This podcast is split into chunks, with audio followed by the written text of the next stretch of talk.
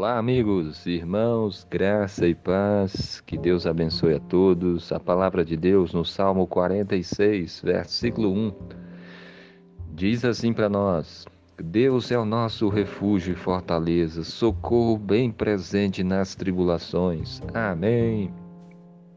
Esse versículo fala de Deus, de Deus que é o nosso refúgio, a nossa fortaleza, é o lugar onde nós nos sentimos seguros, é a nossa proteção, ele é o lugar para onde nós encontramos a paz, né, o refúgio, a proteção, o lugar seguro, né, a fortaleza que era cercada. Né? A Bíblia está falando o seguinte: Deus é o nosso refúgio, a nossa fortaleza. Em outras palavras, Jesus Cristo, o Filho de Deus, ele é o nosso refúgio e fortaleza porque ele morreu naquela cruz.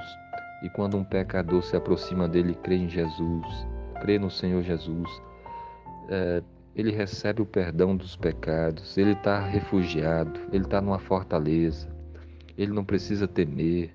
Nesse mundo há tantos perigos, tantas situações difíceis, mas confie no Senhor, se aproxime do Senhor, ore a Deus, descanse no Senhor, porque Ele é o nosso refúgio e fortaleza.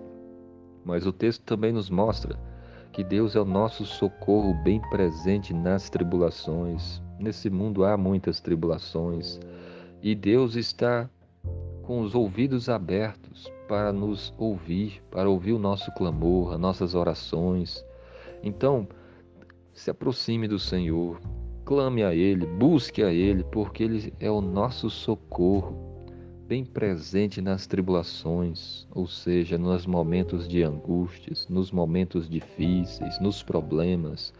Você tem a quem recorrer, o nosso Deus, o nosso Salvador Jesus Cristo.